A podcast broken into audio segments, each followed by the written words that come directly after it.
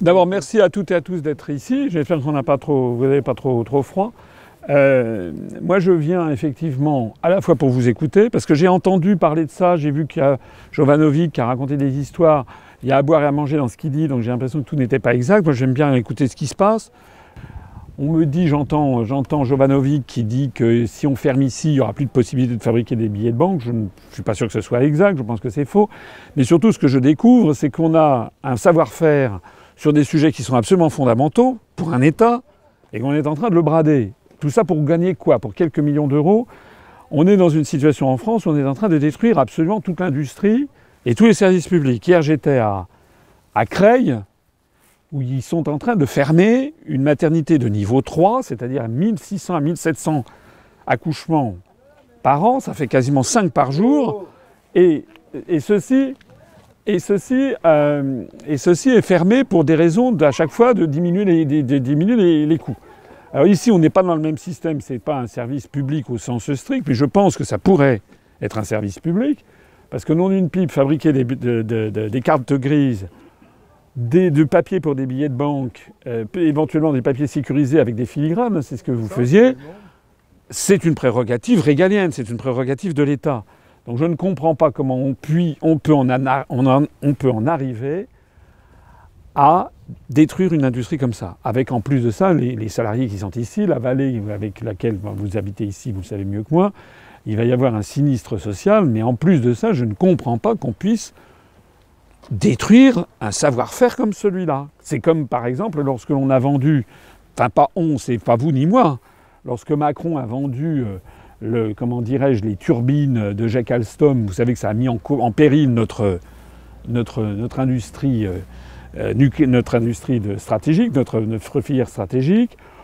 On vend le TGV aux Allemands, on est en train de tout brader. Alors moi la raison pour laquelle je venais, c'est d'abord vous écouter, quel est votre votre vécu, j'imagine ce que c'est, il suffit de voir et puis je me mets à votre place. Mais surtout, qu'est-ce qu'on vous a dit? Qui vous a menti? Et qu'est-ce que vous aimeriez faire à la place? Moi, je pense personnellement que l'État a normalement les reins assez solides pour. Je lâche tout à fait ce que je pense.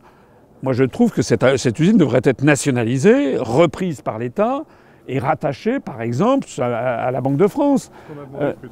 c'est ce que vous avez demandé. Bah, alors en plus, mais c'est évident. Écoutez, on dépense des sommes, des millions, des centaines de millions d'euros, des milliards d'euros. Vous savez quel est mon dada La construction européenne.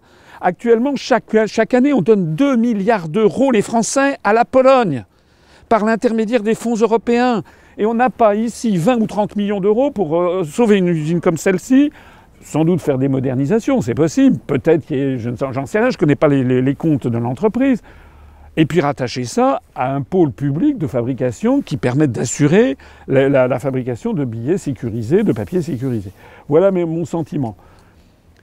On est dans, lancé dans une, affaire qui, de toute façon, se terminera très mal. D'ailleurs, ça se termine mal. C'est en train de tourner très mal, puisque j'ai eu sur, vous une expérience que vous n'avez pas. J'ai été dans des cabinets ministériels il y a 20 ans et je connais la haute fonction publique française. J'ai ruiné ma carrière administrative parce qu'il y a un moment à partir duquel j'ai dit ça va. Si vous voulez, il y, a deux, il y a deux types de personnes. Il y a des gens qui acceptent tout et puis ceux qui disent à un moment ça va, on ne peut pas continuer comme ça. Qu'est-ce que j'ai découvert? J'ai découvert que nous sommes dirigés.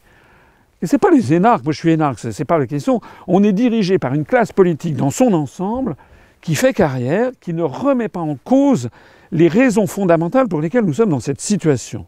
La situation actuelle, c'est que, au nom des traités européens qui fixent des politiques définitivement gravées dans le marbre, nous sommes en permanence en train de détruire les services publics, de, ratiboiser les fonds publics, de diminuer les budgets de l'État. Vous connaissez tout ça, mais ça fait des décennies que ça dure maintenant, et on en est arrivé à cette situation que vous connaissez. Alors moi, je suis là pour vous écouter et puis pour vous proposer nos solutions. Bien sûr, je suis un responsable politique, c'est normal que je parle de politique, mais c'est quand même aussi normal que les gens s'en saisissent. Actuellement, la France, elle il y a le mouvement des gilets jaunes de partout. Moi, je vois des gens qui nous téléphonent, qui disent Ah ben, je connaissais pas M. Asselineau. Vous devriez vous poser une question d'ailleurs. Comment se fait-il que moi, qui ai été candidat à l'élection présidentielle, il y a 80%, 90% des gens qui ne me connaissent pas? C'est quand même bizarre. Et ceux qui me connaissent, il y en a 80% qui disent Ah ouais, c'est un complotiste, c'est un mec d'extrême droite. C'est quand même bizarre. Ça veut dire quoi? Ça veut dire que nous avons été, lorsque vous êtes candidat, moi j'ai été candidat à l'élection présidentielle, ça a été le silence total des médias. Et quand, à partir du moment où j'avais les 500 parrainages, j'ai eu droit à 1% du temps de parole, quand Macron a eu droit à 25% du temps de parole, vous imaginez la différence. Vous imaginez par exemple, si vous avez un procès, il y a deux parties, il y en a un qui peut parler 1% du temps et l'autre 25% du temps. Est-ce que vous imaginez vers quoi le jury va, va pencher? Bon. Deuxièmement, Macron a été accompagné par tous les médias. Il a eu plus de 110 couvertures de magazines, etc., qui a dit c'était formidable. Et moi, on m'a fait une réputation, le complotiste, le truc. Parce qu'en fait, ils ne savent pas quoi répondre à ce que je dis. La réalité, elle est fondamentale. Je suis désolé de le dire. C'est pour ça qu'il y a des gilets jaunes, d'ailleurs, de plus en plus qui viennent nous voir. Tant qu'on restera dans les traités européens actuels, la situation va continuer. Et que ce soit Mme Le Pen, M. Mélenchon, M. Dupont-Aignan, l'extrême gauche, l'extrême centre, etc., tous ceux qui vont vous dire on va, changer ça, ça fait des décennies qu'on nous dit qu'on va changer ça, on ne peut pas changer. Réfléchissez à un truc, et je vous donne la parole après. Je ne suis pas là pour parler.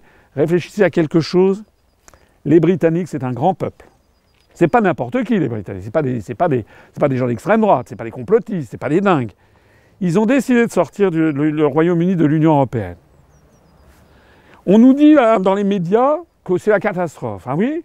Leur taux de chômage est tombé à 4%. C'est le plus bas depuis 40 ans.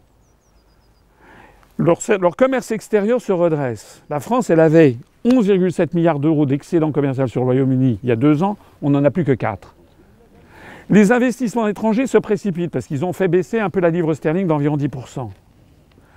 Vous savez ce qu'ils viennent de décider? Ils viennent de décider de renationaliser la ligne de chemin de fer qui va de Londres à l'Écosse, qui s'appelle East Coast Line, qui avait été privatisée du temps de Margaret Thatcher, et qui, nous, on est en train de faire l'inverse. Vous savez qu'on est en train de privatiser la SNCF côté ouest à la demande de la Commission européenne. Parce que lors de l'élection présidentielle, je ne sais pas si vous vous rappelez, sans doute pas, il y a eu un dernier, il y a eu un débat, c'était sur France 2, j'étais avec Mme Léa Salamé et M. David Pujadas. Et j'avais eu droit à 5 minutes, 10 minutes pour parler, 5 minutes. Et j'avais montré devant tout le monde, j'avais dit, quel que soit le candidat qui sera élu, s'il reste dans l'Union européenne, il sera obligé d'appliquer le rapport des grandes orientations des politiques économiques qui chaque année est publié par la Commission européenne, décidé par des gens qui ne sont élus par personne. Et j'avais dit, voilà ce qu'il fera. Il s'attaquera aux retraites, il, supprimera l'ISF, il s'attaquera au droit, au du travail, il, s'attaquera au, service public, il commencera à privatiser la SNCF. C'était écrit, je ne suis pas un devin, c'était écrit. Donc c'est pour ça que je viens de vous le dire. Actuellement, on est en train de commencer à privatiser la SNCF. Les Français n'ont jamais été consultés. D'ailleurs, je suppose que 90% des Français seraient contre, ou 80%. Pareil pour la Poste, pareil pour tout. On est en train de démolir l'industrie. Ici, c'est dû notamment à la libre circulation des mouvements de capitaux qui fait qu'on on, permet à des escrocs ici de racheter le fonds, le fonds germano-suisse. Ce sont des escrocs, en fait. Bon. C'est pareil, vous savez, Macron avait vendu la gestion de l'aéroport de Toulouse un truc qui est fait par un, Canadien chinois. Le Canadien est réputé pour faire de la, comment dirais-je, de la corruption. Le Chinois, c'était un escroc. Le type, il avait disparu dans la nature. Hein. Donc ça, c'est permis par la libre circulation des mouvements de capitaux.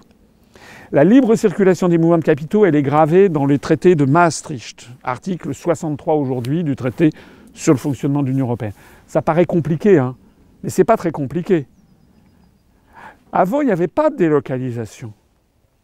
Du temps de Vincent Auriol, de René Coty, Charles de Gaulle, Georges Pompidou, Valéry Giscard d'Estaing et Mitterrand, jusqu'en 86, ça n'existait pas les délocalisations. Et ça a commencé à apparaître en 86. Et ça s'est surtout, développé à partir de 92. Et pourquoi? Pourquoi? Qu'est-ce qui s'est passé? Hein? C'est pas nouveau qu'il y a des milliardaires qui se disent, bah, plutôt que faire travailler les Français qui ont une couverture sociale parce que nos parents, nos grands-parents, nos arrière-grands-parents, se sont battus pour qu'on ait un, meilleur sort, c'est pas nouveau qu'il y a des milliardaires qui se sont dit, euh, ça serait mieux de faire travailler des Indiens ou des Bangladeshis, euh, qu'on va les payer un euro par jour. Mais avant, pourquoi ils ne le faisaient pas? Parce qu'ils n'en avaient pas le droit. Parce que pour construire une usine à l'étranger, il faut pouvoir sortir des centaines de millions de francs ou d'euros maintenant. Parce que même au Bangladesh, en Chine ou en Inde ou en Slovaquie ou je sais pas où, quand vous construisez une usine, vous êtes obligé quand même de payer les travaux publics, d'acheter des, usines, des machines, des bureaux, etc. Donc il faut sortir de l'argent. Or avant, il y avait ce qu'on appelait le contrôle des mouvements de capitaux. C'est-à-dire que si on voulait créer une usine en Inde, par exemple, ou en Iran, comme l'avait fait Peugeot, il fallait demander l'autorisation du ministère des Finances, qui, c'était des procédures compliquées, parfois c'était autorisé, dans des cas très précis, mais on ne parlait pas de délocalisation. On parlait d'une implantation à l'étranger, parce que par exemple le cas de Peugeot qui s'était installé en Iran, c'était pour produire sur le marché local, c'était pas pour réintroduire en France. Hein, donc c'était très différent. Là, c'était autorisé. Depuis l'acte unique de 1986, l'acte unique européen, et surtout depuis le traité de Maastricht de 92, je cite l'article 63 actuel du traité sur le fonctionnement de l'Union européenne, il dit toute restriction au mouvement de capitaux est interdite entre les États membres et entre les États membres et les États tiers. Ça veut dire que non seulement vous ne pouvez pas limiter les échanges de capitaux à l'intérieur de l'Union européenne, mais également avec les autres pays du monde. C'est pour ça que toutes les entreprises françaises, comme d'ailleurs les entreprises euh, espagnoles, sont en train, année après année, d'aller se localiser dans des pays à très très bas coût de salaire, vous le savez bien. Et quand c'est, parfois c'est dans l'Union européenne, c'est dans les pays de l'Est, parfois c'est en dehors de l'Union européenne. Et ce truc, il fonctionne dans les deux sens. C'est-à-dire que, par exemple, vous avez des fonds, des fonds vautours, ou je ne sais pas ce que c'est, qui, comme le font ici, viennent acheter. Alors, ils ont certainement trouvé leur, intérêt quelque part. Je ne sais pas, certainement, ils ont trouvé quelque chose. Ils vont vendre des trucs à la découpe. Il y a des fonds qui sont spécialisés là-dedans, des fonds spéculatifs, américains, euh, euh, voilà, euh, n'importe quoi, qui viennent pour prendre une entreprise, par exemple, licencier les gens comme ça, reprendre éventuellement soit des brevets, soit des, machines-outils, soit etc., les le revendre à l'encan, bénéficier d'être public au passage, et puis partir en faisant, en faisant éventuellement la culbute. C'est ça. Ben ça, ça n'était pas autorisé avant. Il y a une troisième conséquence de cette libre circulation des mouvements de capitaux, c'est l'évasion fiscale. Parce que ça, on, dit toujours que l'État est désargenté en France, que, voilà, il faut toujours diminuer le nombre de fonctionnaires ici et ça. Mais on a maintenant les grandes entreprises qui organisent leur évasion fiscale.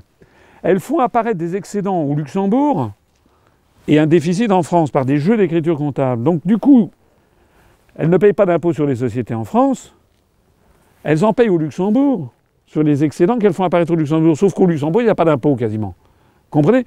Donc du coup, on a légalisé l'évasion fiscale. Il manque 80 à 100 milliards d'euros chaque année dans le budget de l'État qui bénéficient aux actionnaires des plus grands groupes, mais aussi aux très grandes fortunes. Alors moi, je vous, voilà, moi ce que je dis depuis maintenant des années, les gens commencent à réagir parce qu'ils comprennent bien un truc, c'est que quand on vote à droite, quand on vote à gauche, on a en fait toujours la même politique. Et les Français se demandent mais pourquoi en fait?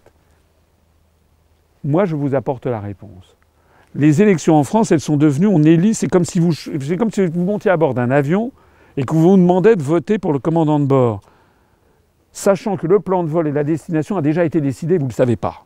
C'est exactement ça. Hein. L'élection présidentielle de 2017, on a fait voter les gens, on a eu les gens, ah celui-là il est, plus jeune, etc. Ces printemps, les amis, les Français se sont dit, tiens, ils nous proposent d'aller aux Antilles ou d'aller au Sénégal pour les vacances. En fait, c'était Paris-Berlin le plan de vol. Voilà. Et on s'est retrouvé, les gens pensaient qu'on allait au soleil, on va direction Paris-Berlin, on, débarque, il fait, moins, il fait moins 10. C'est exactement ça. Tant que les Français n'auront pas compris que ceux qui ont le vrai pouvoir, ça se passe à Bruxelles, à la Commission européenne, à, Francfort avec la Banque centrale européenne et à Washington pour l'OTAN. Et toutes les guerres illégales, on n'est pas ici, je parle de questions internationales, mais c'est aussi, on est aussi français. Il faut savoir aussi ce que ça nous coûte Hein, les actions internationales, hein, je rappellerai simplement, rappelez-vous l'Ukraine, coup d'État en Ukraine organisé par les Américains pour essayer de piquer l'Ukraine à la, comment dirais-je, au glacis géopolitique russe. Hein, donc essayer de piquer ça, essayer de piquer au profit de l'OTAN et des Américains la Crimée avec la base de Sébastopol, qui est la seule base militaire pour la marine russe en eau chaude. C'est pour ça que Poutine a réagi en intervenant. Lorsqu'il y a eu ça, savez ce que la Commission européenne a décidé? Elle a dit on va donner à l'Ukraine, c'est en, 2016, 2017, hein, on va donner en plus de ce qu'on donnait, au nom des fonds versés par l'Europe, on va lui donner 1 milliard 800 millions d'euros supplémentaires pour soutenir le nouveau régime, qui est soutenu par l'extrême droite, d'ailleurs au passage, hein, par les gens de Svoboda. La France, elle paye un sixième des fonds européens. Ça veut dire qu'on a versé 300 millions d'euros en 2016 pour soutenir le régime de Kiev, qui est un régime de fantoche imposé par les États-Unis dans la géopolitique contre les États-Unis. On est capable de ça. On est capable chaque année, vous savez, je, me tue à l'expliquer, les gens ils croient qu'on a des fonds européens. Mais les fonds européens, c'est en fait tous les États donnent de l'argent à l'Europe et l'Europe redonne de l'argent à tout le monde en mettant un drapeau bleu aux étoiles d'or. Mais en fait, c'est une arnaque. Parce qu'on ne vous explique pas qui a mis quoi et qui reçoit quoi. En fait, il y a des États qui donnent plus à l'Union européenne qu'ils n'en reçoivent. On les appelle les contributeurs nets. Et il y a des États qui donnent moins à l'Union européenne qu'ils n'en reçoivent. On les appelle les bénéficiaires nets. Le premier contributeur net, c'est l'Allemagne. Le deuxième, c'est la France. C'est-à-dire que chaque année, la France, elle donne en gros 9 milliards, 9 000 millions d'euros de plus à l'Union européenne qu'elle n'en reçoit. Et quand on reçoit les fonds européens, on est prié de mettre des drapeaux bleus et le toile d'or partout, en disant merci beaucoup l'Europe. Mais si on n'est plus dans l'Union européenne, non seulement on n'aura plus les drapeaux bleus aux étoiles d'or, mais on aura 9 milliards d'euros supplémentaires. Hein. Il faut bien comprendre comment ça marche. L'Europe, c'est comme si madame, par exemple, profitant de son inattention, je lui piquais dans sa poche 300 euros, supposé qu'elle les ait dans son sac à main, elle ne se rend pas compte, parce que les Français ne savent pas ce que je suis en train de dire. Je lui pique 300 euros, et puis je reviens, reviens quelques, quelques semaines après ou quelques mois en lui disant, voilà, je vais vous donner 200. En gros, on reçoit les deux tiers de ce qu'on a versé. Hein, en gros, on donne 24 milliards d'euros et on reçoit à peu près 15. Et nous, on, perd 9. Donc c'est comme si je venais de lui donner 200 euros. Elle ne sait pas que je lui ai piqué les 300. Je lui donne 200 euros, mais je dis, madame, avec ça, vous allez, vous allez faire ma promotion. Et puis avec ça, vous allez changer euh, la couleur de votre, de votre living, vous, avez, vous, allez, vous allez changer également euh, l'aménagement de, vos pièces, et puis vous allez, aller, euh, vous allez faire ci, vous allez faire ça. C'est je prends le pouvoir chez vous, parce que les fonds européens sont donnés contre des politiques qui sont fixées par l'Europe. Et avec les 100 euros restants, j'en prends pour moi, pour mes frais de fonctionnement, parce que la commission, tout ça, ça coûte très cher, la Cour de justice, le Parlement. Et avec ce qui reste, je vais en donner ici à là, en disant, regardez comme je suis généreux. C'est exactement ce qui se passe. C'est-à-dire que les fonds européens que la France verse en plus qu'elle ne reçoit servent en particulier, notamment à la Pologne, à la Hongrie, à la Slovénie. Moi, je ne suis pas contre le fait d'être généreux vis-à-vis d'autres pays, mais comme dit le proverbe français, charité bien ordonnée commence par soi-même. Lorsqu'on voit qu'en France, il y a 600 personnes qui basculent en dessous du seuil de pauvreté chaque, jour, selon l'INSEE, il y a un moment à partir duquel il faut dire stop. En plus, c'est extrêmement injuste parce que ces fonds qui sont payés par les Français, ils ne le savent pas. C'est notamment sur les, les, droits à l'importation. Par exemple, quand vous achetez un téléphone portable ou un produit, à l'importation, vous avez des droits de douane qui sont le tarif extérieur commun. Donc c'est payé par tout le monde, y compris par des gens qui ne sont pas français qui vivent en France. Et actuellement, par exemple, je pense à par exemple je sais pas, des Sénégalais ou, des, ou des, Marocains qui vivent en France et ne sont pas français, ils payent ça. Cet argent, on donne 100 fois plus d'argent par personne à chaque Polonais, à chaque Letton, Lituanien, que à chaque Sénégalais ou à chaque Malien. Moi, je suis de ceux qui pensent que si on devait faire de la générosité, on ferait mieux de donner ça à des pays francophones beaucoup plus pauvres, pour d'ailleurs essayer de les développer, hein, pour éviter aussi les transferts de population qui posent des problèmes, pour essayer de développer ça, plutôt que de donner ça à des pays comme la Pologne. J'ai rien contre le peuple polonais. Mais la Pologne, il faut bien comprendre qu'on donne chaque année 2 milliards d'euros. 2 milliards d'euros ici. Regardez, on, se, on, se, gargarise parce que l'État a versé 600 000 euros euh, pour faire le pont, là, etc. Mais ici, je ne sais pas combien vous, cette entreprise, elle a été rachetée combien? On ne sait pas bien, elle n'a pas été rachetée, elle a été reprise. Reprise pour combien? Entre 8. Euh, Écoutez, vous voyez bien, vous voyez bien que quand si, on est voilà, si on est capable de, de mettre 2 milliards d'euros à la Pologne, alors que les Polonais par ailleurs, ils achètent des avions F-16 américains, il n'achète plus de production française. Il s'allie, en, en, plus de ça, il, il, bénéficie de la directive des travailleurs détachés, c'est-à-dire qu'il y a des ouvriers venant des pays de l'Est qui sont embauchés à la place des Français avec les charges sociales des pays d'origine. Vous connaissez ce système? Il y a quand même, euh, en 2017, on était à 516 000 travailleurs détachés venus des pays de l'Est. Ça, veut dire qu'on est en train de, de, de mettre en place la faillite de la sécurité sociale, puisqu'on embauche des gens qui viennent des pays de l'Est avec les charges sociales des pays de l'Est. Donc ça veut dire que tout cet argent que les, employeurs ne vont plus le donner au système social. Et après, on va venir dire aux Je Français. vous coupe parce qu'on va, on va loin dans la politique, mais euh, il faut savoir que le, le fonds qui nous a, qui nous a repris euh, c'est- sont des escrocs notoires, connus, connus et que le gouvernement a validé. Voilà. Ça, c'est quand Alors, même invraisemblable aujourd'hui. Vous avez raison de m'interrompre. Maintenant, je veux, je veux vous écouter, mais je voulais vous donner quand même mes, mes- mes- mes- analyses. Et je dis que ici, il y a un savoir-faire dont vous êtes Tout, tout le dont monde, tout le monde. aime son métier. Les gens aiment leur métier. Il y a un savoir-faire. Peut-être en parler du savoir-faire. Ben, Bon, par exemple, euh, voilà, voilà, conférences voilà, voilà un billet. euh, voilà un billet. C'est un spécimen euh, qui a été fabriqué ici par, par tous. hein. C'est-à-dire aussi bien la, la personne qui va, qui va charger le papier que la personne qui est le papetier, le graveur, bien sûr. Je vais parler pour moi, mais aussi bien les, les gens qui vont, qui vont acheter les fibres, qui achètent la pâte à coton, le- la pâte de coton et autres, ou le coton. Voilà, par exemple, vous avez un filigrane ici avec un col qui représente euh, Beethoven, un col et son écharpe. Ça, c'est des, ce sont des brevets euh, de, de, d'Arjo Wiggins, de, de Ici. Ici. Ici, grâce à, grâce à un autre brevet, on voit la, la clé de sol. Cette clé de sol, c'est une combinaison de brevets, c'est-à-dire que c'est un brevet euh, d'ici. On fait une opacité réduite euh, sur le papier, de façon à ce que les, les lignes euh, qui ont été faites en taille douce ici par KBA Giori, qui est un, qui est un fabricant de, de- machines d'impression pour le billet de banque. Donc il, il fait de la pub, là, c'est du marketing. Mais euh, avec un- un- une interférence de lignes, on arrive à découvrir euh, cette fameuse sol.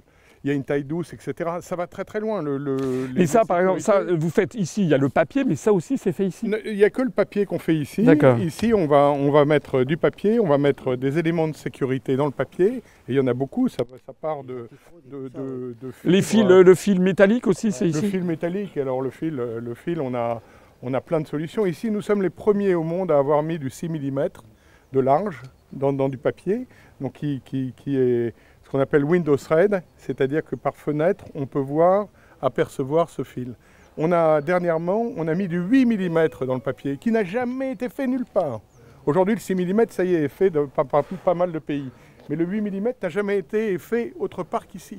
Donc on a, quand même un savoir-faire euh, euh, incroyable ici, au niveau filigrane, au niveau euh, papier, au niveau sécurisation. Bon, tout ça est démoli. euh, démoli Écoutez, voilà la conclusion. c'est Je vais vous, je- invraisemblable. maintenant, je vais vous écouter parce que je voulais vous dire d'emblée ce que je pensais.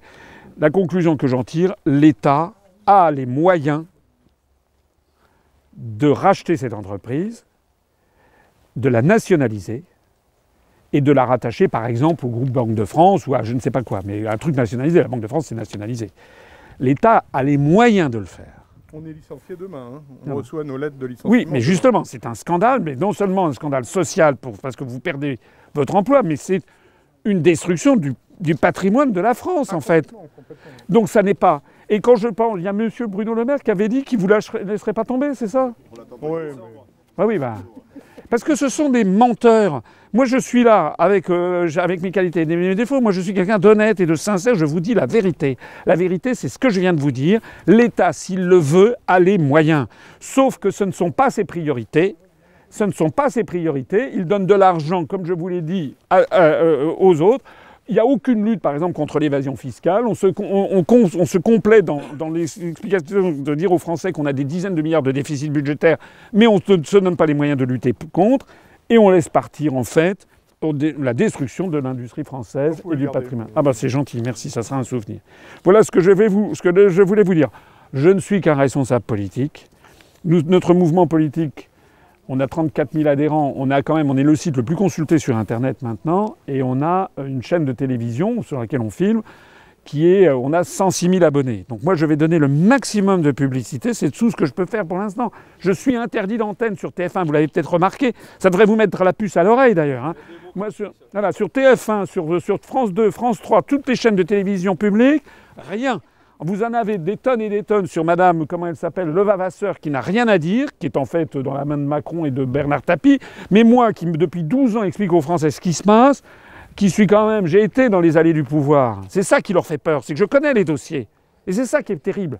C'est quelqu'un qui connaît les dossiers, qui explique aux Français voilà ce qui est en train de se passer. C'est pour ça qu'on me, avant de m'envoyer un drone dans la figure, euh, pour l'instant, il me, il, me, il, me, il me, coupe. Donc nous, ce qu'on peut faire, c'est notre chaîne de télévision. Et moi, je vais, mais après vous avoir écouté, mais je pense que je vais faire ça, on va lancer, je vais faire un communiqué de presse, et nous, on va réclamer ce que je viens de vous dire, c'est-à-dire la nationalisation de cette entreprise. Honnêtement, je vais vous dire, c'est une goutte d'eau. C'est une goutte d'eau pour le budget de l'État, c'est rien. Mais en termes symboliques et en termes, et pas seulement symboliques, sauver l'emploi dans une vallée qui en a besoin, mais aussi en termes de souveraineté nationale. Vous imaginez du temps de De Gaulle qu'on ait laissé partir ce genre de truc à l'étranger mais vous savez, la même chose se produit ailleurs. Maintenant, les, militaires, les, uniformes des, policiers et des gendarmes, c'est fabriqué au Maroc. Enfin, c'est dingue. on est dans un monde de dingue. Voilà. Voilà ce que je voulais vous dire. Maintenant, je suis à votre disposition pour répondre à vos questions. Une petite remarque. Allez-y, monsieur. Vous avez parlé de 600 000 euros pour le pont que l'État a donné. Il paraît. Faux. Ah bon L'État a donné 300 000. Monsieur le Et maire. les Jouissiens ont donné le reste. Ah, vous êtes monsieur le maire Oui, mais je suis en RTT aujourd'hui. En tout cas, mes respects au premier, mes, mes respects au premier magistrat du. Vous avez vu comment j'arrive incognito moi. Oui, oui, oui, oui, tout à fait. Ah oui, 300 000 euros. Mais alors, que- excusez-moi, mais comment est-ce qu'on peut faire un investissement comme ça il y a quelques mois hein Oh, oui, on a démarré il y a trois ans déjà le pont. On a eu des soucis avec la police de l'eau, mais il y a trois ans qu'on a engagé des frais. Mais le problème, c'est que cette usine tournait encore. Le pont était limité à 16 tonnes. Oui, Que fait-on? On laisse le pont, il s'écroule, l'usine ferme. d'accord. Voilà. Donc il a fallu. Oui. Un deal à jouer, on l'a joué, on a fait le pont. Voilà. D'accord. C'est tout ça. Pour moi, je suis intervenu, j'ai plus rien à dire. Je suis aussi avec ces gens-là, hein, puisque Bah oui. j'ai connu le licenciement aussi, moi, en papeterie, à 12 km d'ici, donc voilà. Je supporte Là, là, on va dire qu'aujourd'hui, euh, finalement, tous les gens sont dehors. Euh, pourquoi? Pour quelle raison? Bon, d'abord, on n'est pas content, bien entendu. On part tous, euh, on est éjecté, mais euh, on, on part avec, grâce quelque part avec les AGS, euh, cette sécurité, euh, cette garantie financière euh, au, niveau, euh, au niveau prime de licenciement et autres, qui est vraiment au ras du plancher. Euh, donc les gens ici réclament un supralégal. Euh, si possible, et puis éventuellement, enfin sûrement même la reprise de l'établissement. Peut-être pas telle qu'elle était, et ça il ne faut pas se leurrer. Il y a sûrement des choses à faire, il y a sûrement euh, moyen de moderniser, moyen de restructurer la société, comme ça aurait dû être fait depuis déjà quelques, quelques années et quelques mois. Mais comme on a affaire à des menteurs, vous l'avez dit, euh, ces gens-là ont, ont- ont comploté finalement le fait de dire bah, c'est l'État qui va faire le boulot et nous on ne va pas le faire. C'est exactement ce qui s'est passé. Ça, c'est, c'est, c'est innommable. C'est invraisemblable en France. On va dire, on va dire que vous êtes complotiste. Sû- Sûrement, mais c'est pas très grave. Moi, je m'en fous. C'est pas le problème. De toute façon, il n'y a, plus- y a, plus de- il y a plus de débat en France. Carnet de Voilà. commande plein. En plus Carnet de commande était plein jusqu'en 2020, c'est ça, non? Il y avait des- Enfin, il y a des commandes. Et des commandes avec des pays étrangers, si je comprends bien. Toujours. Et par exemple, quand on fabrique des pays, des billets, il y avait le Mexique, il y avait Israël, il y avait des pays comme Oui. ça, je crois.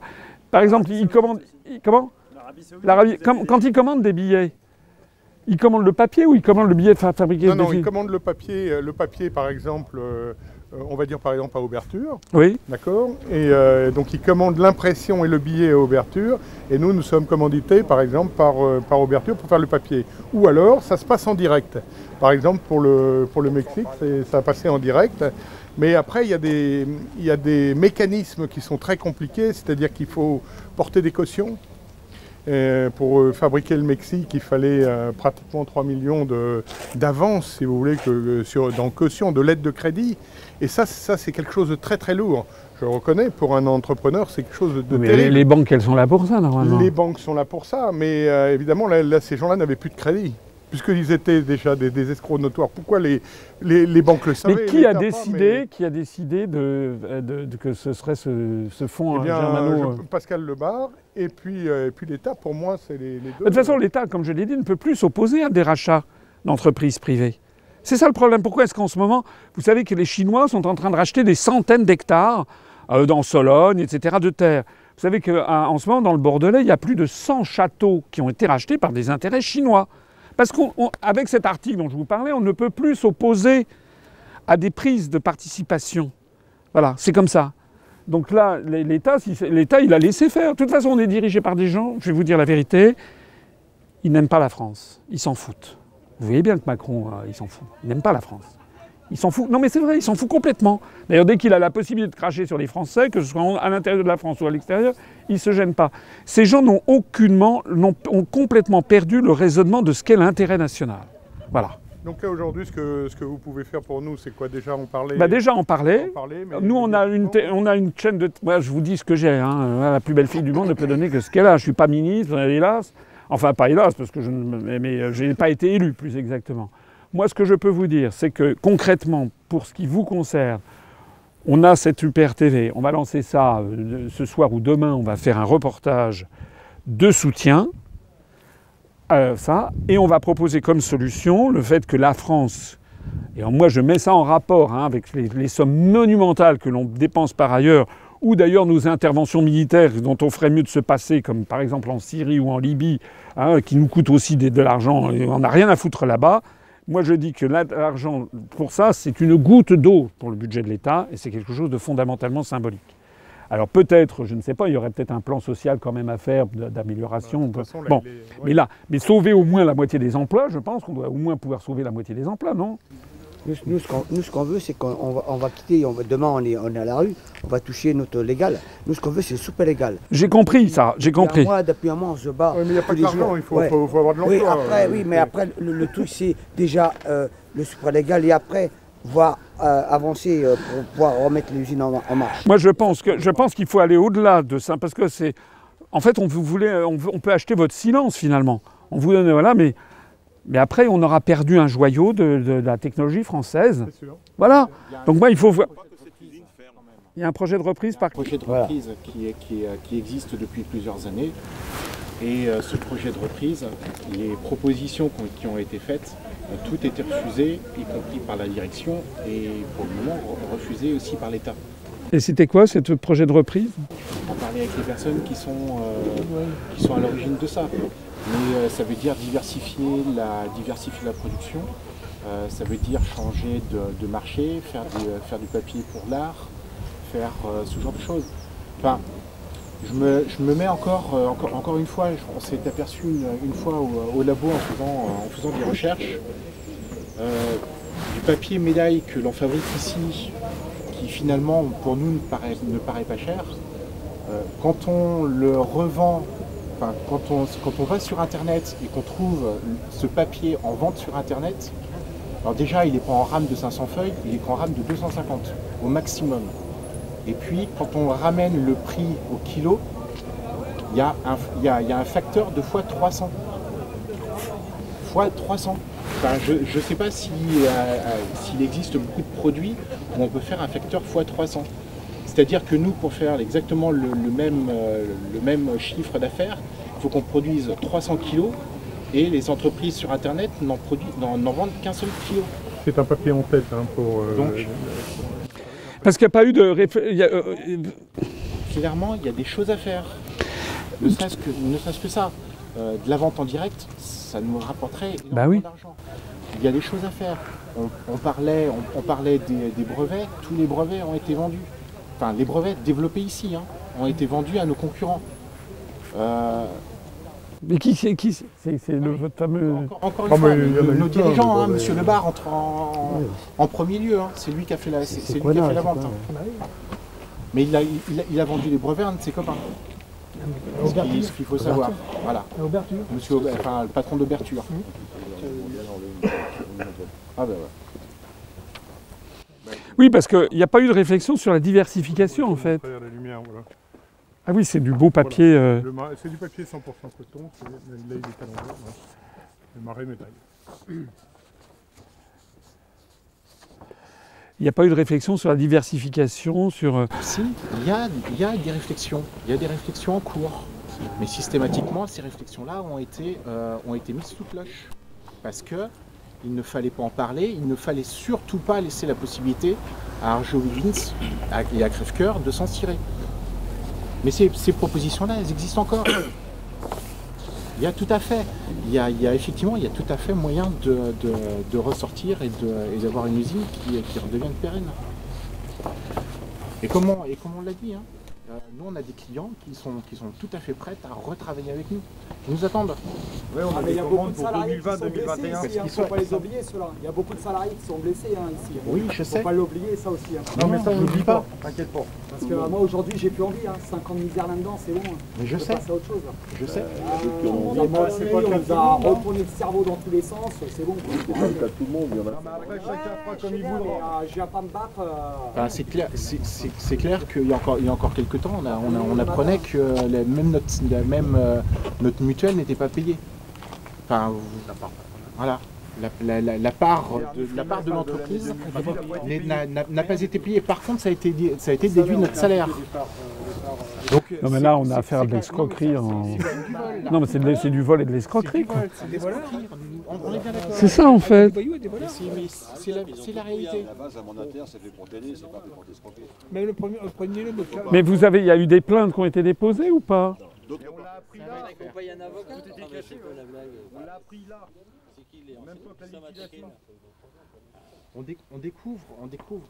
Et la préfecture, quand vous êtes allé voir le préfet, quand même Bah, euh, c'est, euh, Le préfet, oui, oui, oui, on l'a, on, on l'a, on- on l'a vu plusieurs fois. Elle, elle a fait exactement comme vous, elle nous a écoutés. Et puis pour après nous dire, mais je suis désolé, mais je peux Il y rien faire. il y avait même les, les cartes CRF qui étaient pas très il y a- loin, il y a vous un savez. moment donné, euh, voilà. La préfète, elle peut rien faire. Elle est les manier. Oui, c'est vrai que les préfets peuvent plus rien faire. oui. comme, comme, comme on dit, hein. Euh, clairement. faut pas se leurrer. Qui, qui, au, au moment où, euh, enfin, Sequana a reçu de l'argent, qui était, euh, qui était ministre euh, des Finances à ce moment-là C'est Macron. C'est Monsieur Macron. Donc euh, le, le premier à avoir la crotte au cul, c'est Macron, encore une fois. Et puis c'est pas le seul. Et Donc à un moment donné, vous vous doutez bien que, euh, qu'il y a peut-être pas envie que, euh, que tout ce genre de choses euh, se sache. Et il faudrait poser clairement la question à Monsieur le maire, qui a suivi tout le déroulement, parce que nos délégués se sont déplacés dans- au ministre des Finances. À Bercy, vous êtes allé Bercy, Oui, euh, qui leur a expliqué la situation, oui. qui connaît parfaitement la situation de l'entreprise, pourquoi ils ont laissé faire. Aujourd'hui, la société qui a reçu de l'argent pour acheter l'entreprise, il faut lui demander des comptes et qu'il rembourse cet argent. Parce que c'est de l'argent euh, de- de- de- de- de- des Français, Oui. des contribuables, qui leur a été donné pour pouvoir reprendre l'entreprise. Ils ont repris l'entreprise, ils n'ont rien mis. Automatiquement, euh, si le ministre des Finances est au courant, il doit euh, leur demander des, des explications et qu'on puisse être au courant de ce qui se passe. Mais c'est pareil pour la vente de General Electric. Ils avaient prévu de créer des emplois qui n'ont pas eu lieu. La France de. Mais on est, écoutez, on est dirigé par des gens. Ils veulent s'en mettre plein les poches. Voilà. Et, et- et on a l'impression que leur seul truc, c'est de s'en mettre plein les fouilles avant de partir au bout de 5 ans. C'est ça. Edouard Philippe. Comment? Ça fait combien d'années que ça dure? Ah oui En tout cas, c'est à chaque fois pire. C'est de, plus, c'est de pire en pire. Quand M. Edouard Philippe se permet de dire qu'il va s'occuper de nous et qu'on n'entend pas parler de lui, qu'on n'a aucune information, c'est se foutre de la gueule du monde. Mais non. C'est une, c'est une manière, c'est une manière pour, pour pouvoir. euh, Non, ce que tu n'as pas, ce que t'as pas compris, c'est que là, il est en train de s'occuper de nous. Oui, mais Mais il fait rien. personnellement. Mais justement, il, est en train de fermer le site. Mais c'est une façon de s'occuper de nous. Exactement, mais monsieur a raison. C'est ça que j'avais compris. Non, non, mais, malheureusement, euh, c'est le cynisme. C'est toute, la, c'est toute la base du langage politique. hein. C'est vrai. Savoir dire une, une chose pour que toi tu comprennes une certaine façon et puis te faire Exactement, il a bien compris. exactement ça. Comme, euh, comme, euh, comme le bar, quand il est venu, il nous a fait un, un beau discours pour nous dire Vous inquiétez pas, je suis avec vous. Il n'y aura pas de licenciement. Non, non, il n'y aura pas de licenciement. Et voilà- Effectivement, voilà tant qu'il est patron, il n'y a pas de licenciement. Mais il a vendu la boîte et derrière, il y a un licenciement. Il y a 240 personnes quand même. Eh oui. Et tout le monde vit dans la vallée, là, à peu près? 240 personnes. Oui, parce que les 240 personnes, ça veut dire 240 familles, peut-être un peu moins, qui sont touchées. Et ça veut dire aussi des... Le roi Eboc, une société qui Oui. est à côté, ils sont, ils sont aussi en, en situation difficile. Donc là, c'est pas, c'est pas, enfin, je, dis- je dirais, enfin, je vais même aller au-delà. C'est pas que notre, no- notre problématique à nous. Là, c'est carrément la problématique de toute la, La vallée. de, de- de toute la vallée. C'est-à-dire que ça va de Coulommiers euh, à la Ferté-Gaucher et éventuellement même au-delà.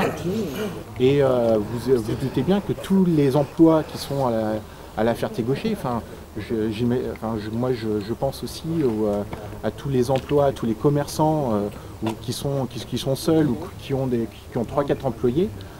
qu'à un moment donné, euh, eux aussi, ils sont pas bien à la fin de la journée. Parce qu'ils ne savent pas comment ça, comment ça va se passer et, euh, et comment va devenir euh, euh, Jouy-sur-Morin et la Ferté-Gaucher.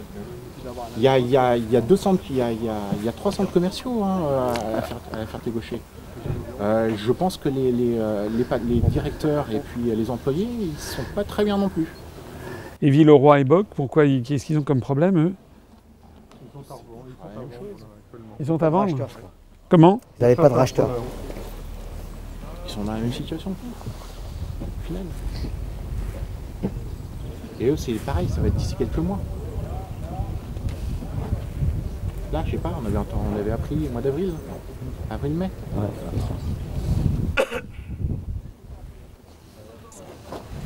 Voilà, c'est une pauvre situation. Et oui, malheureusement, c'est pas seulement la vallée de Jouy-sur-Morin, c'est la vallée, c'est la France entière. hein. Parce que dans toute la France, c'est la même chose. On perd quasiment une usine par jour ouvrable en France. Vous vous rendez compte? L'industrie française est en train de s'effondrer. Elle est en train de s'effondrer par le phénomène que je disais de la libre circulation des mouvements de capitaux, parce que Villeroy et Boc, ils doivent se dire que c'est plus facile de faire fabriquer ça en Chine ou je sais pas quoi, hein, que de faire fabriquer ça avec des salariés français qui ont les charges sociales, les cotisations sociales, etc. Et puis par ailleurs, euh, on a aussi, euh, euh, je suis désolé, je, fais de la politique, mais il y a aussi l'euro. L'euro est trop cher pour la société française, pour la, compétitivité de l'économie française. On le sait, tous les économistes savent qu'il faudrait que l'euro soit à peu près 15% de moins vis-à-vis du dollar pour qu'on revienne à l'équilibre commercial, le commerce extérieur. On n'arrive pas à vendre. C'est comme ça. Donc les Allemands, les Allemands, ils font des excédents commerciaux parce qu'ils ont une meilleure compétitivité. Et l'euro, il est coté à mi-chemin entre le Deutschmark et la drachme grecque. Donc on n'a pas la monnaie qui convient à la compétitivité de l'économie française. C'est des sujets économiques, mais bon. Allez-y. Oui, mais je suis obligé d'en parler. Oui, vous êtes obligé, mais c'est bien gentil, mais nous on s'en fout. Mais vous avez tort parce que ce sont des sujets nationaux. Moi, je ne suis, pas, je suis pas un responsable. Vous n'êtes pas là pour apporter. Je ne suis pas ministre, je ne suis pas préfet, je suis rien. Voilà. C'est bien gentil déjà d'être venu. Euh, Il y en a d'autres qui sont venus. Pour l'instant, tout le monde nous écoute. Pour rien du tout. La seule sol- solution viendra de l'État français. Oui, c'est ce que je Alors, pense. Non, mais vous- tout le monde le sait. Malheureusement, l'État français euh, joue la montre. euh, il attend, je ne sais pas. euh, il euh, ni oui ni non. Et euh, comme vous dites, ils ont de l'argent certainement pour nationaliser, pour euh, donner un secret légal, tout ça. Ce qui compte, c'est euh, le potentiel de l'entreprise et c'est l'avenir des, des- des salariés. C'est tout ce qui compte. La réponse, il ne faut, pas que- faut pas que ça arrive dans 20 ans. quoi. On n'a pas, pas que ça à faire. Donc vous, est-ce que tout de suite, vous avez un moyen de pression, vous avez une solution? Je vous l'ai dit, je l'ai dit tout à l'heure. À part, à part, faire pression sur les... Ben oui, qu'est-ce que vous voulez que je fasse? Bah, je sais pas, c'est vous qui êtes venu... Mais je suis venu parce que je suis venu vous soutenir d'une part. Deuxièmement, j'ai dit que on a une chaîne de télé qui est, très écoutée maintenant sur Internet. On va diffuser ça. Moi, je vais faire un communiqué de presse. On va, au nom de notre mouvement de politique, réclamer la nationalisation de cette, usine et son rattachement, par exemple, au groupe de la Banque de France. Mais je ne suis pas, vous, vous ne l'avez pas remarqué, je n'ai pas été élu président de la République. Ce n'est pas moi qui suis à la tête de l'État. Je ne suis pas ministre. Donc je, je fais. Qu'est-ce que vous voulez que je fasse d'autre? Moi, je suis. euh, J'essaie de faire connaître votre truc, d'essayer d'ailleurs d'expliquer aussi pourquoi on en est arrivé là, à la fois aux salariés, mais aussi au reste des Français, parce que ça, on retrouve dans toute la France. hein. Non, Donc, vous n'avez euh, pas d'intérêt à acheter vous-même cette entreprise? Vous avez de l'argent?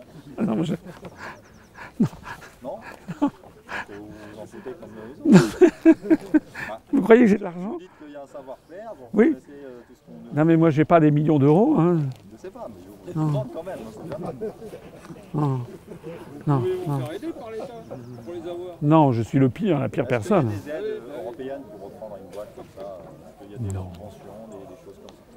D'abord, vous n'étiez pas là peut-être quand j'ai parlé. Je vous rappelais que les aides européennes, elles sont surfinancées par la France. Mais les aides européennes, euh, non, elles ne seront, pas- elles seront pas données pour un truc comme ça. On dira que ce sont des. On dira que c'est des. voilà, que c'est des- que c'est un canard boiteux, et le truc a été transféré aux Pays-Bas, c'est formidable, c'est dans le cadre de l'Europe. Non, non, il n'y aura pas. Il n'y aura pas. Non, la seule chose qu'on puisse faire, c'est une pression. Qu'est-ce que vous voulez que je vous dise? Faire pression, je ne peux pas faire autre chose. Et puis, c'est déjà pas mal. Et puis déjà, faire connaître, faire connaître par les, par les médias, par notre médias. Moi, je suis interdit de médias, vous l'avez noté. Bon. Les médias sont venus, euh, on est aujourd'hui un groupe qui est parti à l'Assemblée nationale. Oui. Monsieur Edouard Philippe a du dossier. Et on vous a cou- coupé le sifflet. Ben voilà. On nous a censuré les, les images. Ben voilà. Plus haut niveau, hein, on a, a- ils ont tous les. Donc euh, droite, gauche, qui écouter et à qui faire confiance? À personne. La finalité, elle est là. Il n'y a plus rien maintenant qui tient debout. Plus rien. Les paroles, c'est du bon. quoi. C'est tout. Euh, Mais moi, je ne peux pas. Oui, vous pouvez pas. Vous allez, vous allez dire que je fais de la politique. Mais, non, parce que nous, moi, j'ai créé, non, j'ai créé un mouvement politique qui est différent, qui est, qui est différent de, si, différent. Hein, c'était différent. Oui, oui, non, mais attendez. Vous avez un moyen très bon pour voir. Vous avez un, un- un truc extraordinaire. Est-ce que ce monsieur passe sur TF1, sur BFM TV, sur CNews Et Voilà. S'il y passe constamment, ce monsieur ou cette dame, c'est qu'il est dans la main des milliardaires qui tiennent le pays. S'il est interdit d'antenne, c'est que on- vous pouvez lui faire confiance. C'est aussi simple. Hein Il y a une loi. Mais j'ai eu un. Non, non, j'ai eu. ah, non, non, mais attendez, j'ai eu 1% du temps de parole. Et Macron, il a eu 25%. La, la- la mère Le Pen a eu 20, 20%, Mélenchon 18%. assez d'argent pour passer à la télé alors. Mais vous ne croyez pas si bien dire. vous- Ils en donnaient plus. C'est comme les sondages. Vous savez que les sondages, ça se paye, il faut payer 10 000 euros. Nous, on n'a pas dans notre mouvement politique de payer, il faudrait en faire des, dizaines et des dizaines. Parce que les sondages, moi, j'ai vu beaucoup de gens à Paris, il y a des gens qui viennent me voir, qui me disent Ah, monsieur Asselineau, c'était formidable ce que vous disiez, c'est vous qui aviez raison, vous aviez raison, les traités, etc. Vous êtes formidable. Je dis Bah, c'est bien. Je dis Vous avez voté pour moi Ah, ben non. Je dis Et pourquoi vous n'avez pas voté pour moi Ah, ben. euh, euh, bah, quoi? Ben, j'ai voté utile, ils me disent. Ah, je dis, ah vous avez voté pour qui? En général, ils ont voté soit Mélenchon, soit Le Pen, toujours. Je dis, mais c'était utile en fait? En fait, non, puisque ça s'est terminé comme ça, rien. Et pourquoi j'ai dit, ils vous ont voté utile? Ben, Parce que c'était les sondages. Vous savez, les Américains, c'est eux qui ont inventé ça. Ils appellent ça, en américain, on appelle ça self-fulfilling prophecy, la prophétie autoréalisatrice.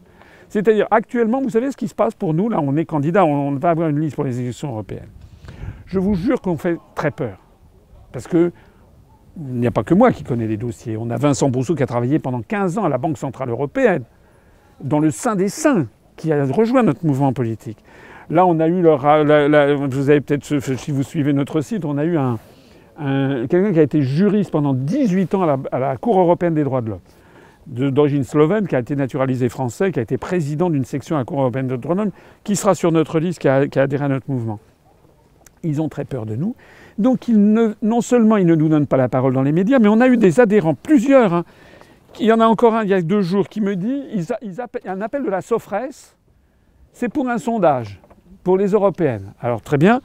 Donc, le, le questionnaire, c'est vous avez voté pour qui en 2017 Donc, il y a les 11 candidats. Donc, ils disent Asselineau. Et après, vous allez voter pour qui pour les européennes? Alors, ils disent la liste UPR. Ah ben, on n'a pas ça dans notre questionnaire. Ils n'ont pas dans le questionnaire, l'IFOP, la SOFRE, ils n'ont pas. Est-ce que vous vous rendez compte du truc? Alors après, on nous dit, bah, vous faites 0, 0,5, parce qu'on nous met en divers. Ils n'ont pas. Vous vous rendez compte comment ça marche? Oui, mais les gens, ils le savent, sauf qu'ils n'en tirent pas toutes les conséquences. Voilà. Il y a beaucoup de Français qui commencent à comprendre, notamment les Gilets jaunes, quand on voit, par exemple, regardez comment... Regardez ce qui est en train de se passer sur les Gilets jaunes. Comment on est en train de leur faire ce que moi, on m'a fait il y a deux ans, complotiste, conspirationniste. Alors moi, j'ai quand même pas eu droit à ça, mais maintenant c'est antisémite, etc. C'est-à-dire pour essayer de démolir le mouvement. hein, euh, alors on, met en épingle, on monte en épingle le- le- des, propos malheureux, maladroits ou euh, éventuellement scandaleux qui ont été tenus par. Quand vous avez des rassemblements humains, hein, vous pouvez toujours trouver quelqu'un qui dit une connerie. Bon, mais ça va être mis en épingle pour essayer de flinguer ce truc. C'est toujours comme ça qu'ils font. Nous, on avait, pendant la campagne présidentielle, je raconte mes histoires, mais il y avait le petit journal qui était venu à un meeting.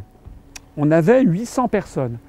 Les journalistes, de rangée après rangée, en train de demander à tout le monde et qu'est-ce que vous pensez, par exemple, je sais pas quoi, des chemtrails ou des choses comme ça, ou qu'est-ce que vous pensez de la Terre plate? Jusqu'au jour où ils tombent sur 1000 personnes, le con qui va dire une connerie ou et qui va dire ah oui, oui, je suis d'accord, la Terre est plate. Et après ça, voilà, les gens de l'UPR, ce sont des gens qui. Voilà. Comprenez comment ça marche? C'est essayer de trouver le truc pour discréditer. Mais pendant ce temps-là, euh, il, il s'en sert parce qu'il fait sa campagne européenne avec les grands débats pendant C'est- les shows de 6 heures. Mais c'est voilà. une honte. Euh, il remonte C'est- une honte. Bon, ça, ils remontent dans les sondages. Enfin, C'est ce que les sondages disent. Mais, mais à force que les sondages disent ça, les Français se disent bah oui, bah tiens, il doit remonter dans les sondages. On est dans une société de. Enfin, toutes les personnes qui ont. qui- qui- écoutez, c'était quand même pas comme ça il y a 30 ou 40 ans. Là, il y avait, maintenant, on est dans un univers où on ne peut plus avoir confiance en quoi que ce soit. Enfin, c'est- il faut essayer. Heureusement, vous avez Internet. Aller chercher de l'information alternative. Moi, je vous ai dit, monsieur, il me pose une question. Je, ne suis pas aux affaires. Je ne suis pas euh, ministre. Je ne suis pas, euh, suis pas le, chef de l'État. Euh, voilà. Je peux vous dire que si l'État le veut, on peut très bien régler cette question. Voilà. Et ça sera d'ailleurs. il- D'ailleurs, il s'honorerait. D'ailleurs, ce serait malin, même politiquement. Il pourrait montrer que de temps en temps, l'État peut intervenir. Mais ils ne sont pas dans cette logique-là. Ils sont dans la logique, on ferme tout. Mais ils ont décidé de la fin de la France. hein. Si on porte le sujet à un autre niveau, vous avez vu ce qui se passe en Alsace quand même. En Alsace, en 2013, il y a eu un projet, parce que c'est l'Europe qui est derrière, hein, qui veut faire les régions, pour en fait démanteler les États-nations. Moi, je suis le seul à le dire. En 2013, il y a eu un référendum en Alsace. On a demandé à nos compatriotes du Bas-Rhin et du Haut-Rhin est-ce que vous voulez faire disparaître vos départements et créer une seule collectivité? Bon. Les habitants du Haut-Rhin ont dit non, à 57%. Donc ça a été non. Ben, vous avez vu que Macron a décidé en 2021, avec Madame Jacqueline euh, Gouraud, euh, ministre des Territoires, et puis Édouard Philippe, et ça a été avalisé par les élus des deux conseils départementaux, mais pas la population. Ils ont décidé de le faire quand même.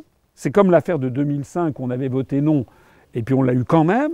Ils ont décidé qu'à partir de 2021, on supprime département du Bas-Rhin, département du Haut-Rhin, et on crée, écoutez bien, une collectivité européenne d'Alsace.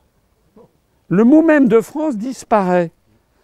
Alors les gens disent Ah mais attendez, vous êtes complotistes. Non, non, non, non. Pourquoi une collectivité européenne d'Alsace? Pourquoi Macron fait-il le traité d'Aix-la-Chapelle franco-allemand où il dit qu'il va falloir dans les régions frontalières apprendre la langue de l'autre? Sauf que quand vous apprenez l'allemand, quand vous enseignez en allemand en Alsace, ça n'a pas exactement la même répercussion, surtout que les Alsaciens ont un dialecte qui est un dialecte germanique. Ça n'a pas la même chose que lorsque vous apprenez le français de l'autre côté de la frontière, où personne ne parle le français, tout le monde s'en fout d'ailleurs. Le même Macron qui a dit que la priorité de la diplomatie franco-allemande, toujours dans ce traité, c'était que l'Allemagne est un siège permanent au Conseil de sécurité. Enfin, c'est dingue. Ce que De Gaulle nous avait obtenu, c'est-à-dire ce qui fait de la France une grande puissance, c'est qu'avoir un siège permanent avec droit de veto, c'est pour ça qu'on s'était opposé. La dernière fois qu'on s'est opposé aux États-Unis, c'était de Chirac et Villepin en 2003 sur la guerre en Irak. Depuis lors, on s'est complètement écrasé. Mais normalement, on a un siège permanent qui fait de la France une grande puissance. Maintenant, la, diplomatie, c'est donner à l'Allemagne, qui avait fait partie des pays vaincus, donc qui était en dehors des Nations Unies jusqu'en 1973, de donner à l'Allemagne un siège permanent. Et vous savez ce qui va se passer C'est que dans dix ans, quand il y aura une réforme, on dira, bon, de toute façon, tout le monde ne peut pas avoir un siège permanent, donc on va fusionner le siège de la France et de l'Allemagne. Macron est un traître à la nation. Normalement, c'est de la haute trahison. Voilà. Quel est mon point de vue. Donc, euh, dans tous les domaines, on assiste à une espèce de- d'effondrement du pays. Lorsque Macron va en Corse, il va voir Jean-Guy Talamone, qui a dit Je verrai de mon vivant une Corse indépendante dans le cadre de l'UE. Vous savez ce qui se passe en, ce moment en, Espagne, avec, euh, parce que ça ne se limite pas à la France, cette politique des euro-régions. Allez vous renseigner, hein, j'ai fait une conférence sur la politique des euro-régions.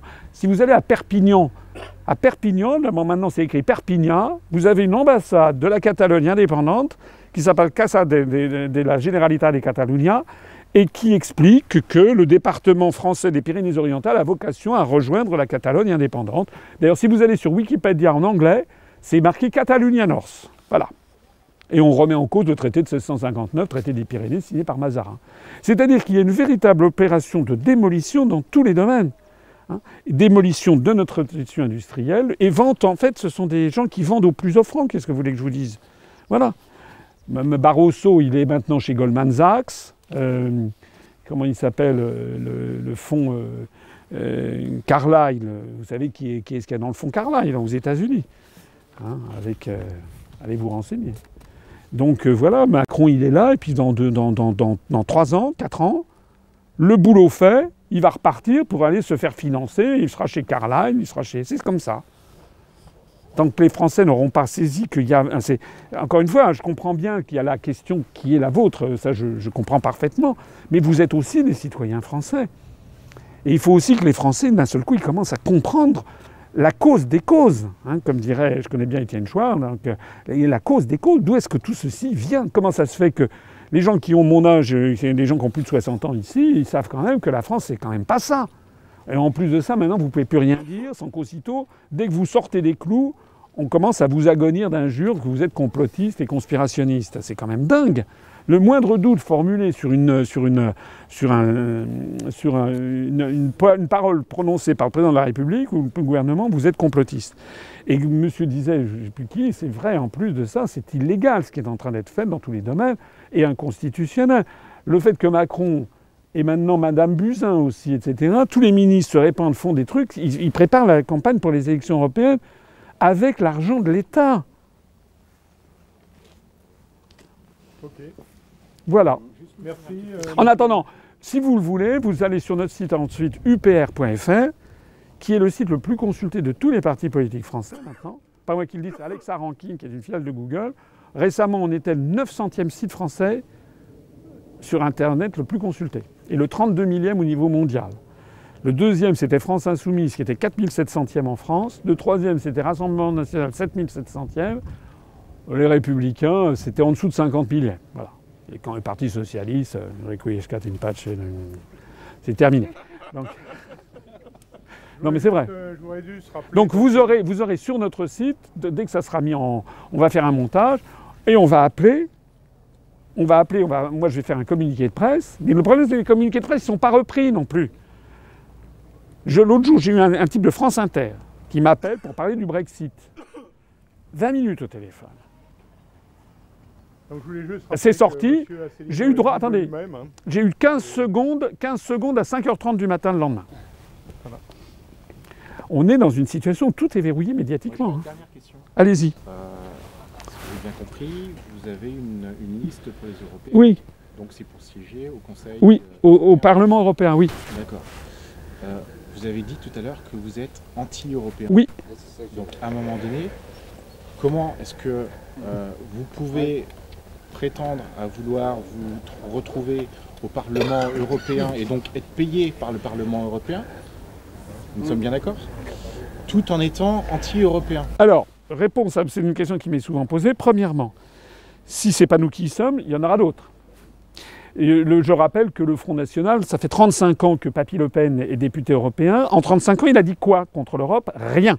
Le Front National n'a jamais proposé de sortir de l'UE. Je rappelle que M. Mélenchon, il a dû être 10 ans ou 15 ans, peut-être pas, il faut que je revoie ça au Parlement européen, rien. C'est-à-dire que ce que nous, nous voulons faire, c'est pas pour avoir le pognon. Si on veut être là-bas, c'est parce que on veut faire ce qu'a fait Nigel Farage avec les Britanniques. Nigel Farage, c'est le type, quand il a commencé, ils n'étaient pas de nombreux. Ils ont été élus au Parlement européen. Il a utilisé la tribune du Parlement européen pour dénoncer la dictature que constitue l'Europe et pour appeler le Royaume-Uni à sortir. Rappelez-vous, ça a duré plusieurs années. Il a mis 20 ans. hein.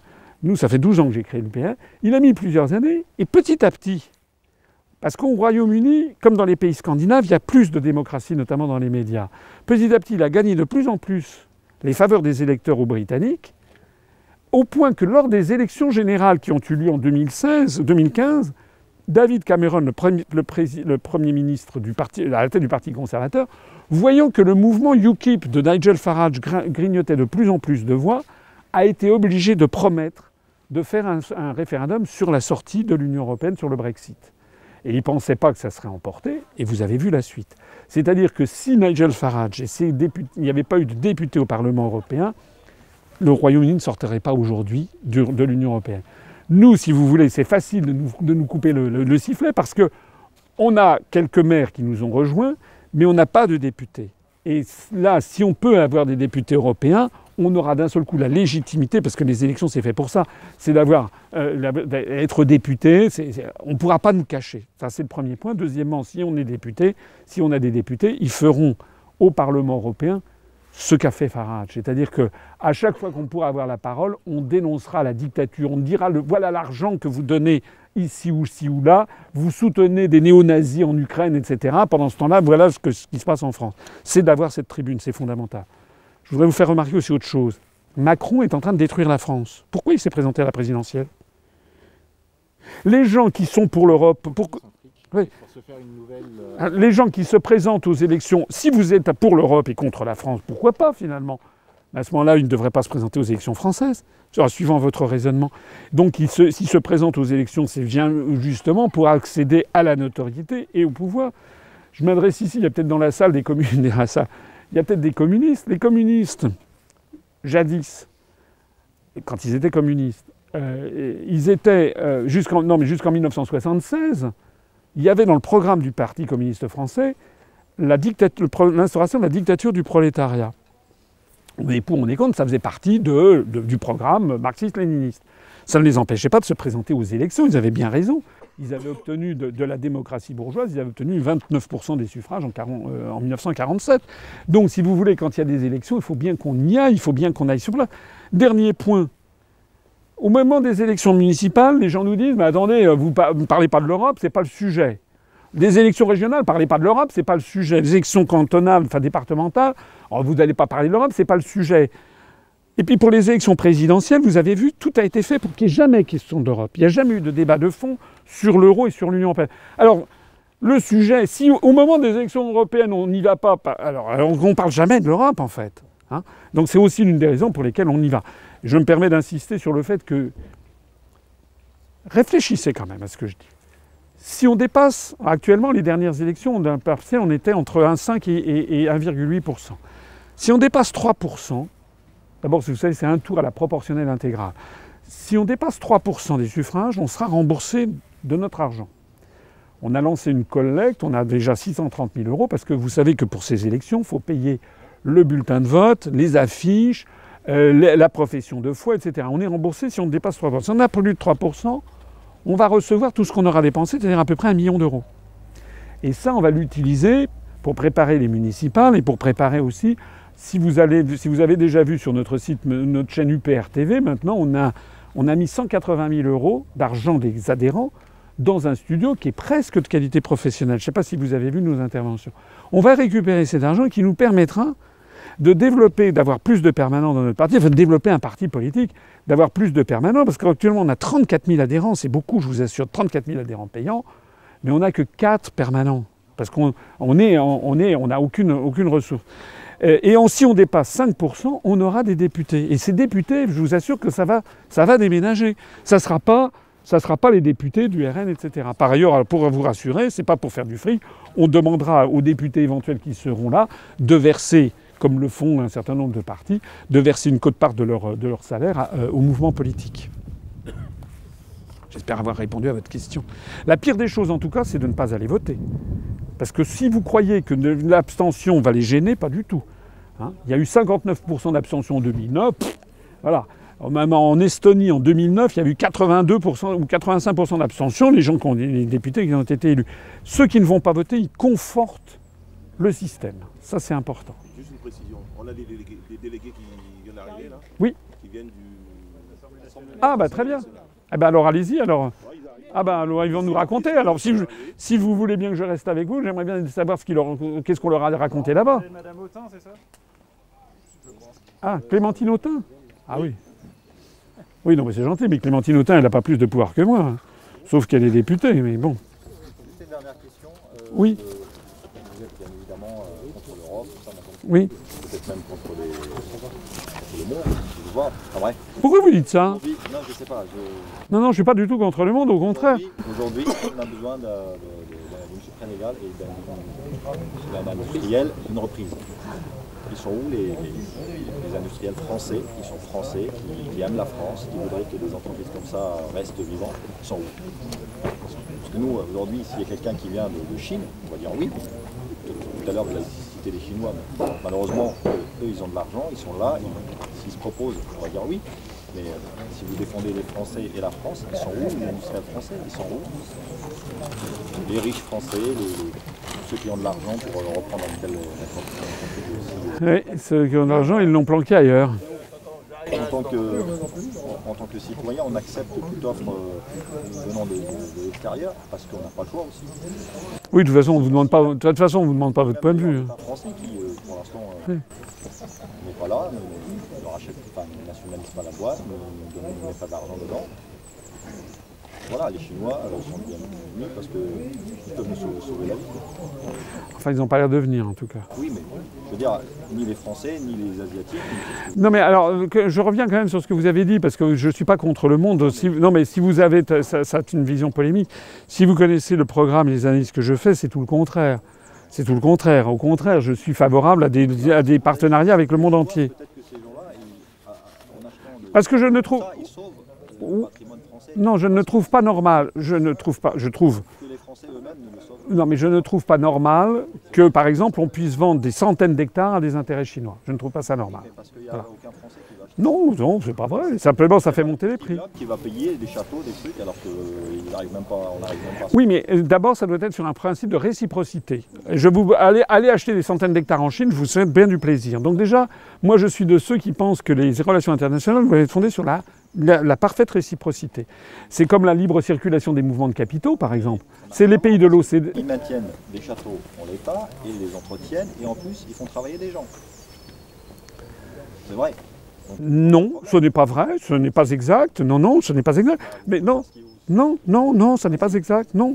Ils n'ont pas un intérêt à récupérer des, des, des Non, mais- françaises juste pour, euh, pour dire on possède des terres en France. Mais de toute façon, la France est un pays suffisamment grand, la sixième économie du monde, pour avoir, pour pouvoir garder son patrimoine. Simplement, ce qui est vrai, c'est qu'on a une hémorragie permanente de fonds qui vont à l'étranger pour aller créer des usines. Le principe de réciprocité, euh, ça marche parce qu'il y a autant de Français qui travaillent en Chine, peut-être même plus que de Chinois qui sont en France. Ça. Et d'ailleurs, ah, bien sûr que c'est- vrai dans tout domaine. hein. En termes de propriété, non, je ne pense pas. Euh, Renseignez-vous. Non. En termes de travail, oui. En termes d'entreprises françaises qui travaillent dans le monde, euh, il n'y a pas autant d'entreprises étrangères qui travaillent en France que d'entreprises françaises qui travaillent à l'extérieur. Mais de toute façon, moi, on n'est pas contre les coopérations internationales, au contraire. Mais je n'ai jamais dit le contraire. Je n'ai jamais dit le contraire. Je n'ai jamais dit le contraire, au contraire même. Mais si, si j'ai bien compris, la construction européenne, d'ailleurs, elle stigmatise les Chinois ou pas? Quand on, les, les partisans de la construction européenne disent on est là pour faire contrepoids à la Chine. C'est vrai ou c'est pas vrai dans le discours dominant? Ils le disent, c'est eux qui stigmatisent les Chinois. Bon. Ah non, non, non, non, non, mais puisque vous m'attaquez, moi je vais vous répondre. Non, non, non, regardez, regardez ce qui s'est passé, regardez ce qui s'est passé par exemple sur l'affaire récente de, avec CRCC, avec, les, avec les, chemins de fer. Vous avez Bruno Le Maire, vous avez tous les européistes qui ont dit c'est un scandale, la commission, euh, comment dirais-je, nous a interdit de faire la fusion Siemens-Alstom, on ne peut plus lutter contre les Chinois. C'est bien un discours anti-chinois qui est tenu par les européistes et par monsieur, par le gouvernement. Ne me faites pas dire à moi ce, discours-là, c'est. Ce que je dis moi par ailleurs, c'est qu'il n'est pas normal.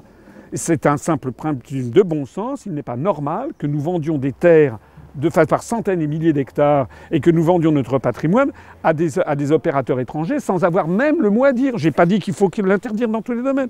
Mais Un salarié d'une entreprise qui va fermer, qu'est-ce qu'on fait face à un truc euh, pareil, des Chinois ou des. mais c'est pas des Chinois là en ce moment, personne qui. Peu importe l'origine, acheter une entreprise, euh, cette entreprise, est-ce qu'on ne va pas dire non Parce que non, il y a un problème de réciprocité. Mais on- c'est pas le problème. Oui. Nous, déjà, je vous dis, hein, les industriels français, les États français, vous n'êtes pas. Alors, C'est bien ça le problème. ah oui. Le problème, c'est pas que vous n'avez une offre chinoise que qu'on refuse. Là, là aujourd'hui, si Normalement, la France, elle devrait être avec vous automatiquement, vous nationalisez la boîte. Oui. Oui.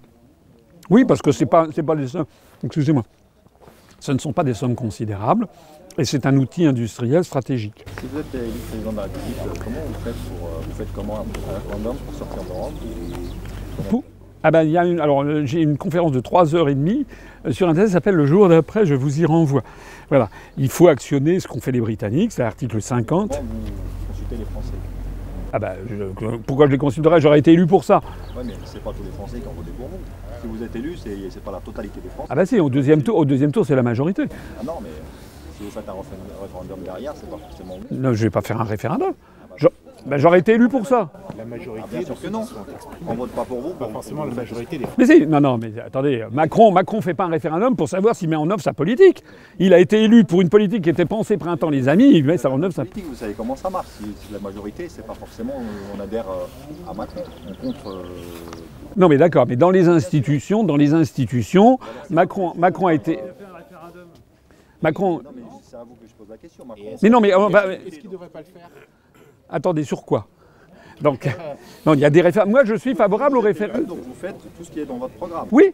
Mais oui, mais tous les Français n'ont pas voté pour vous. Oui, mais j'aurais eu, puisque j'aurais été élu, il y aurait eu la majorité des gens qui auraient voté pour moi. Non, mathématiquement, Votre programme n'est pas toujours, tout, tout n'est pas toujours bien. Voilà, comme Macron. Macron Ben oui, mais ça, c'est la vérité pour tous. C'était vrai pour Mitterrand. Lorsque Mitterrand a été élu en 81, bon, savoir faire les choses pour le peuple. oui. C'est-à-dire, euh, euh, pour le peuple, je vais dire. Et pas non plus euh, votre idée, et dire, ben voilà. euh, Non, mais euh, alors, l'autoroute là, Non, non, non. passer alors- là, voilà. Alors, là, vous avez raison. Il y a un programme, moi, ce que je pense, j'avais expliqué, j'avais expliqué au moment de la- la- J'avais expliqué que les gens confondaient programme présidentiel, programme législatif. On avait bien précisé la différence entre les deux, parce que les gens ne font pas la différence. Et puis, par ailleurs, il y a les programmes qui sont infralégislatifs. Je- dans mon programme, j'avais précisé, nous, j'étais pas le seul, mais moi je l'ai dit depuis maintenant, ça fait 11 ans qu'on le dit, nous, on voulait dé- développer le principe des référendums. Référendum, je proposais qu'il y ait trois types de référendums en France. Le référendum actuel, le président de la République qui fait un référendum, mais que je divise en deux. Le référendum où le président de la République dit qu'il faut voter comme ça. Et là, je dis qu'à ce moment-là, lorsque le président de la République s'engage personnellement, il devrait y avoir une sanction. C'est que si les Français votent contre ce qu'il a dit, il doit démissionner. Il est démissionnaire d'office. C'est ce que De Gaulle avait fait en 69. De Gaulle avait dit qu'il fallait voter oui au référendum sur la réforme du, Sénat. Il y a 47% des Français qui ont voté oui, 53% qui ont voté non. De Gaulle a démissionné. Les institutions, malheureusement, la Constitution ne, ne, ne rend pas ça automatique. Moi, je prévoyais que ça soit automatique. Par exemple, lorsque Chirac a fait le référendum en 2005, il avait appelé vo- voter oui sur la Constitution européenne, les Français ont voté non. Avec mon système, il aurait dû, il aurait été immédiatement démissionné. Ça, c'est le premier type de référendum. Le référendum où le président de la République s'engage personnellement parce qu'il pense que c'est une réforme fondamentale à laquelle il croit, et si les Français disent non, il doit dégager. Il ne peut pas rester à la tête d'un État qui a été, a été sanctionné. Il y a un deuxième type de référendum, qui était le référendum que le président de la République pourrait lancer, mais il dit d'emblée je ne prends pas parti, je demande l'avis des Français et j'appliquerai la décision des Français. Et là, je pense que dans ce cas-là, alors il devrait, pendant la durée de la campagne, trois mois ou six mois, ne pas dire. Par exemple, nous, dans le programme, j'avais proposé un référendum sur des questions concernant l'énergie. Voilà. L'énergie nucléaire. On n'a jamais demandé aux Français leur avis.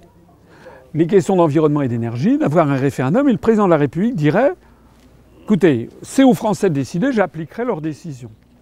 Et puis il y avait un troisième référendum que je proposais de créer, qui était le référendum d'initiative populaire, ou référendum d'initiative citoyenne comme Étienne Schwab. Donc j'ai débattu avec lui sur notre chaîne, vous pouvez aller le voir.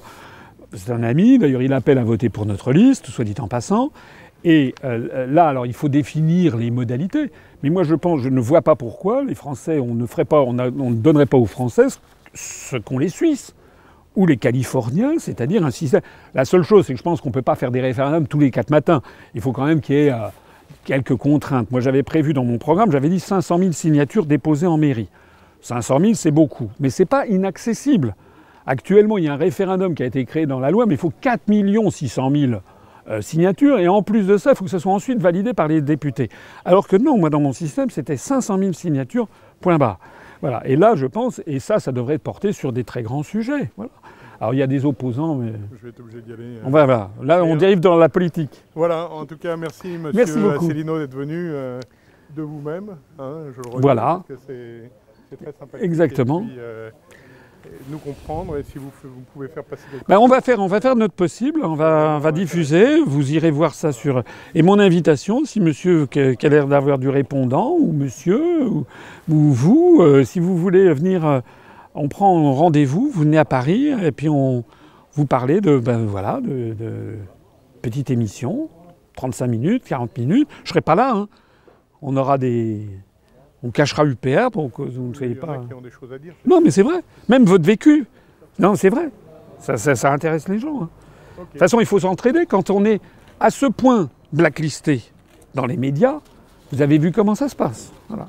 Mon invitation, elle est, elle est valable.